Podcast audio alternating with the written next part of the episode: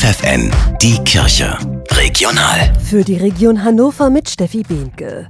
Eine Priesterweihe kommt in der katholischen Kirche mittlerweile eher selten vor. Im Bistum Hildesheim, das ist die Kirchenregion zwischen der Nordsee und dem Eichsfeld, war die letzte vor zwei Jahren. Am Pfingstsamstag ist es aber wieder soweit.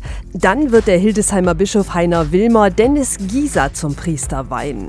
Seit er ein kleiner Junge war, wollte der 26-jährige Priester werden, sagt er, auch weil er in Hildesheim in einer sehr lebendigen Kirchengemeinde aufgewachsen ist. Das hat sicherlich auch geprägt. Ich war mit den Sternsingern, wir hatten eine große Sternsingertruppe, Pfadfinder, große Messdienertruppe, mit der wir zweimal auch in Rom waren. Das waren natürlich alles Ereignisse, die mich so auf dem Lebensweg geprägt haben. Ich habe halt viele gute Erfahrungen mit Kirche machen dürfen. Nach dem Abi 2015 hat er ein Theologiestudium begonnen, ist dann ins Priesterseminar nach Frankfurt gegangen. Auch in Rom hat er ein Jahr gelebt. Und er sagt, Priester sein, das ist für ihn nicht irgendein Job, sondern eine Berufung. Das ist ja wirklich nicht etwas, was ich mir ausgesucht habe, sondern das ist, glaube ich, der Plan Gottes für mich. Über die ganzen Jahre, ich bin jetzt schon sieben Jahre mit Studium und alles so offiziell auf dem Weg, da habe ich immer tiefer gespürt, das ist das, was der liebe Gott mit mir vorhat. Natürlich gab es in den letzten Jahren auch mal den ein oder anderen Zweifel, aber die ganz große Krise, die ist bislang ausgeblieben. Ich kann halt nur für jetzt sagen, ich bin sehr glücklich. Wie die Sache in 20 Jahren aussieht, kann ich nicht sagen. Ich glaube, im letzten muss man gucken, was das Beste für einen selber ist und wo man spürt, wo man selbst hingehört.